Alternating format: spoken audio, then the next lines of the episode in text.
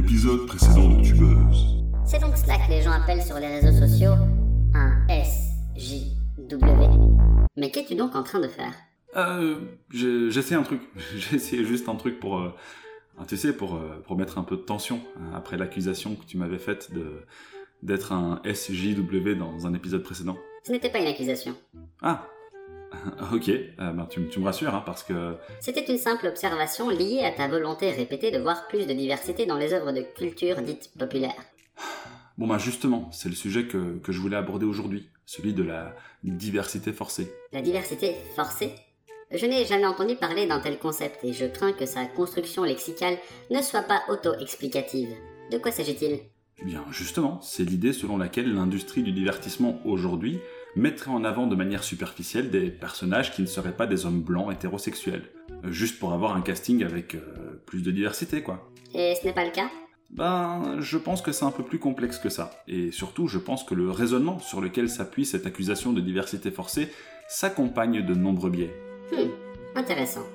Tu as piqué ma curiosité. Tu peux poursuivre avec ton podcast. Mais attends, Benjamin, je comprends pas, il y a encore deux secondes, tu m'appelais SJW comme si tu maîtrisais le sujet. Non, je me contentais de répéter un comportement que j'avais observé sur Twitter afin d'analyser ta réaction. Ah, ok. Mais, mais bon, t'es quand même bien conscient que, que sur Twitter, il y a des internautes qui sortent ce genre d'accusations sans le moindre fondement et sans le moindre raisonnement sérieux ou crédible. À ce qu'on appelle des trolls, quoi. Oh, mais rassure-toi, il s'agissait du tweet d'un bot qui semblait programmé pour réagir sous chaque annonce de série produite par Netflix en déclarant, ouvrez les guillemets, onomatopée de soupir. Encore une série de SJW avec des noirs et des femmes. Emoji qui se tape le front avec la paume de sa main. Fin de citation. Euh, je pense pas que c'était un bot, Benjamin. Justement, c'était euh, un de ces internautes. Oh. Oh. Ouais, je sais.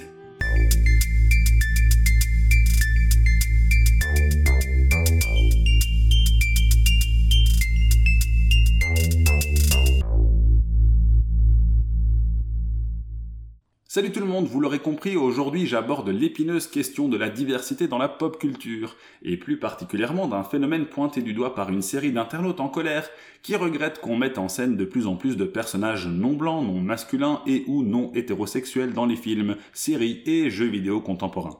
Un phénomène qu'ils nomment diversité forcée. Comme s'il s'agissait d'un choix conscient visant à avoir des castings multipliant les ethnies, les genres et les orientations sexuelles. Et ce n'est pas le cas donc. Bien justement, je pense que la première question qu'il faudrait se poser, c'est est-ce que c'est vrai? Y a-t-il tout au long des dix dernières années, grosso modo, hein, parce que l'accusation est plus ou moins née à travers les réseaux sociaux, une volonté de rendre plus visibles des personnages offrant un panel plus varié de représentation Clairement, oui. En 2014, l'Université de Southern California publiait un travail dans lequel on retrouvait par exemple une plus grande variété ethnique sur les 100 plus gros films de l'année par rapport aux décennies précédentes. Néanmoins, il y a un biais important dont il faut tenir compte. Généralement, ces travaux incluent l'ethnie des personnages dès lors qu'ils s'expriment dans le film en question. En gros, si vous êtes noir et que vous avez deux répliques dans le film, félicitations, vous avez gonflé les statistiques de la catégorie afro-américaine. Et je vous demande de bien retenir ça parce que je vais y revenir à la fin. Donc les personnes qui se plaignent de cette plus grande diversité ont raison? Je pense que la question est mal posée. Car s'il y a effectivement plus de diversité, il faut encore se demander si celle-ci est bel et bien forcée d'une part, et quand bien même se demander en quoi ce serait un problème. Et là, il faut un petit peu creuser et surtout il faut contextualiser, ce qui implique dans un premier temps d'analyser d'où émanent ces accusations. Tout d'abord, je propose d'évacuer l'une des réactions typiques face à la diversité dans la culture populaire, celle de personnes qui ont un souci qu'elles assument avec des castings plus variés. Un peu de sexisme par-ci, un peu de racisme par-là et un peu d'homophobie pour enrober le tout, c'est une réaction qui est clairement fondée sur l'affect avec un postulat idéologique très clair, plus de diversité égale des œuvres plus nulles parce que la diversité c'est pas bien, et je caricature à peine. Je ris encore de cet internaute que j'ai pris pour un bot. Les humains sont décidément formidables. Chaque fois que j'ai l'impression d'avoir croisé le plus bête, il y en a un pour me surprendre. Et c'est pas faux. Mais bon, est-ce que ces gens-là représentent la majorité des personnes qui invoquent régulièrement le concept de diversité forcée ou s'agit-il d'un effet de loupe inhérent aux réseaux sociaux? Je n'en sais rien. Et au fond, peu importe, car cette position ne revêt aucun semblant de crédibilité. Même chose pour les personnes qui pensent qu'on inculque des valeurs sataniques aux enfants en montrant deux femmes amoureuses l'une de l'autre à l'écran. Passons donc à trois autres tendances lourdes que j'observe dans cette accusation de diversité forcée. La première L'idée selon laquelle les producteurs et éditeurs encourageraient la diversité afin d'attirer un plus grand public et donc vendre davantage leurs produits, qu'il s'agisse de films, de séries ou encore de jeux vidéo. La seconde repose sur l'argument selon lequel le choix délibéré d'un casting avec plus de diversité prendrait le pas sur la qualité d'écriture. En gros, comme on attacherait plus d'importance à la diversité, l'écriture en serait appauvrie. La troisième, que j'appelle le culot, tient du fantasme selon lequel cette diversité serait synonyme de discrimination envers les acteurs blancs et parfois actrices blanches, car, je cite, tout le monde devrait pouvoir jouer n'importe quel rôle et ce qui compte, c'est le talent. Fin de citation. Revenons sur chacun de ces points et creusons un peu. Oui, clairement, oui, les producteurs et éditeurs souhaitent davantage de diversité dans les œuvres de fiction. Pourquoi? Eh bien parce que le public évolue et qu'on retrouve une plus grande diversité chez les consommateurs et consommatrices aujourd'hui, donc Monseigneur le Capital aligne son offre sur la demande. Trouver cela mal, c'est s'en prendre au capitalisme, ce qui m'est franchement assez sympathique, mais ne semble généralement pas être le projet de société des personnes qui fustigent cette diversité soi-disant forcée. Pourtant, certains de ces publics n'ont pas fort évolué d'un point de vue démographique, comme les femmes et personnes afro-américaines, donc je ne suis pas sûr que ton argument tienne la route. C'est vrai, il n'explique pas tout, et il est même assez réducteur. Mais deux choses ont changé. Tout d'abord, la situation socio-économique de nombreuses personnes qu'on inclut dans cette catégorie générique et dont je n'aime pas trop le terme, à savoir les minorités. Une meilleure situation socio-économique implique plus d'investissement dans le débat public portant sur la diversité et donc un plus gros écho auprès des monsieur Monopoly des maisons de production ou d'édition. Deuxièmement, cet écho s'est vu amplifié par les réseaux sociaux qui permettent, pour le meilleur comme pour le pire, à tout le monde de s'engager dans cette discussion vaste sur l'évolution de la culture populaire, y compris des profils qui n'avaient pas accès autrefois aux moyens de médiatisation. Hmm, en effet, vu sous cet angle, c'est un choix tout à fait logique, qui devrait d'ailleurs être salué puisque cela va permettre à l'économie de marché de bien se porter. Attends, Benjamin, tu veux dire que tu es capitaliste En fait, non, je sais même pas pourquoi ça m'étonne, c'est tout à fait logique de ta part. Merci. Euh, c'était pas un compliment. Enfin bref, ok, la diversité permet de toucher un plus grand public, égale plus de fric à se mettre dans les poches et un blason bien redoré pour les multinationales auprès des progressistes bobo gauchos de la twittosphère. Toujours est-il que ça n'explique pas pourquoi ce serait un problème aux yeux des personnes qui reprochent à ces multinationales de faire ben, ce qu'elles ont toujours fait finalement. Pourriture de communiste. Eh, pas mal Pas mal, Benjamin, je savais pas que t'avais la référence. Quelle référence? Eh bien, la, la cité de... Enfin, soit. Ce que je veux dire par là, c'est que le capitalisme et l'économie de marché n'avaient pas l'air d'offusquer grand monde quand Microsoft refusait de mettre une femme noire sur la jaquette de Fable 2, un jeu vidéo où l'on pouvait créer son personnage comme on le souhaitait, parce que ça n'allait pas vendre. Alors, avec un public plus riche de consommateurs, il n'est pas surprenant que les producteurs enrichissent leur offre. On enchaîne donc avec l'équation douteuse plus de diversité égale mauvaise écriture. Certes, plus de diversité n'équivaut pas automatiquement à une plus grande qualité d'écriture. Mais l'inverse est tout aussi vrai. Je m'interroge donc sérieusement sur l'intention des personnes qui recourent à cet argument. Après tout, les hommes blancs hétéros constituent encore de manière disproportionnée la majorité des personnages principaux dans les œuvres de fiction. En fait, jusqu'en 2014, les plus gros films hollywoodiens comptaient en moyenne près de 80% des rôles principaux campés par des acteurs et actrices blancs. Il y a à peine 10 ans, 25% des rôles principaux seulement étaient occupés par des personnages féminins. Alors certes, on est passé à environ 45% en 2019, donc nul ne remet en question la plus grande diversité que l'on retrouve dans les castings ces dernières années. Hmm, Je suis en train d'analyser le recensement états-unien et il se trouve que le pays compte 51% d'humains femelles. Cette moyenne de 45% s'avère donc toujours en deçà de la moyenne nationale. Mais enfin, c'est pas important. Ce qui compte, euh, c'est de souligner que cette diversité, 1. reste en effet en deçà de la démographie réelle. Mais c'est exactement ce que j'ai dit. Ouais, mais euh, tu l'as pas bien dit. Et 2. qu'il est impossible d'établir un lien de causalité entre cette plus grande diversité et une supposée mauvaise qualité d'écriture, à moins de considérer que plus de la moitié des films actuels, des séries, des jeux soient bien écrits. Et si c'est ce que vous pensez, eh bien, vous avez des goûts de chiottes, hein, voilà. Euh, J'ose aujourd'hui, hein, je me lâche, je dis les choses franchement, j'ai pas peur, hein, ok? Fallait pas chercher. Tu sais, ma programmation m'empêche de ressentir le sentiment de gêne propre aux humains, et pourtant parfois quand je t'observe, je me dis que cette émotion est presque à ma portée. Ah ben, C'est toi la gêne d'abord. Comme là par exemple. Bon bref, y a-t-il des films avec un casting plus varié qui souffrent d'une mauvaise écriture?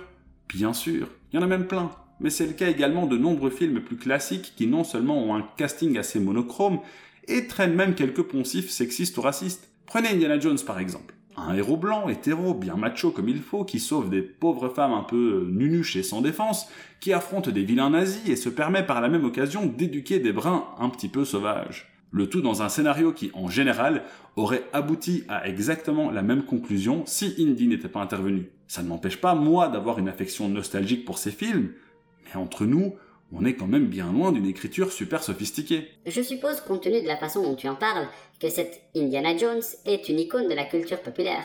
Euh, ouais. Donc un film mettant en scène un héros inutile à la trame fait partie des œuvres les plus connues et les plus prisées d'une partie significative du public. Ouais, c'est ça. Tu comprends dès lors pourquoi j'ai beaucoup de mal à prendre ton espèce au sérieux et à cautionner ce piètre podcast dans lequel tu... Eh, regarde, c'est Terminator. Où ça?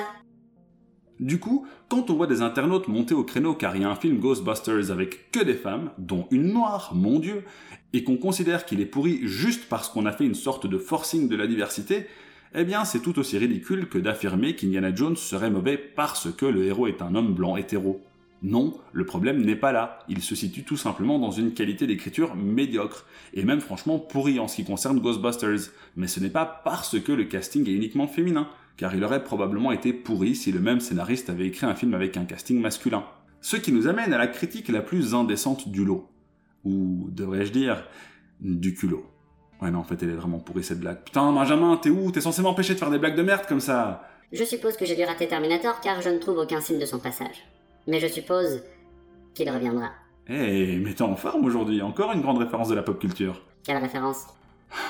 Bon, cette troisième critique vise à inverser la charge raciste en arguant que les personnes reprochant à l'industrie de la culture son manque de diversité feraient en réalité preuve de racisme en réduisant absolument tout à la race, au sens sociologique du terme. Plusieurs problèmes avec cette affirmation. C'est très beau de vivre dans un fantasme selon lequel nous serions toutes et tous traités de façon égale et devrions donc avoir les mêmes chances. Le problème, c'est que comme je l'ai dit en début de podcast, ce n'est pas le cas. Il y a une disproportion assez claire, encore aujourd'hui, dans l'attribution des rôles, ce qui est dû à plusieurs facteurs, à commencer par le manque de diversité dans les postes décisionnels. Souvenez-vous, lors de l'épisode Oscars So White de 2016, on avait également reproché aux acteurs et actrices qui soulignaient le manque de diversité dans les Oscars de vouloir créer une sorte de discrimination positive favorisant les personnes noires. Or, ce que ces derniers fustigeaient, c'était en réalité une égalité des chances. Le fait qu'il était plus difficile d'accéder à des postes déterminants en tant que personne noire, par exemple.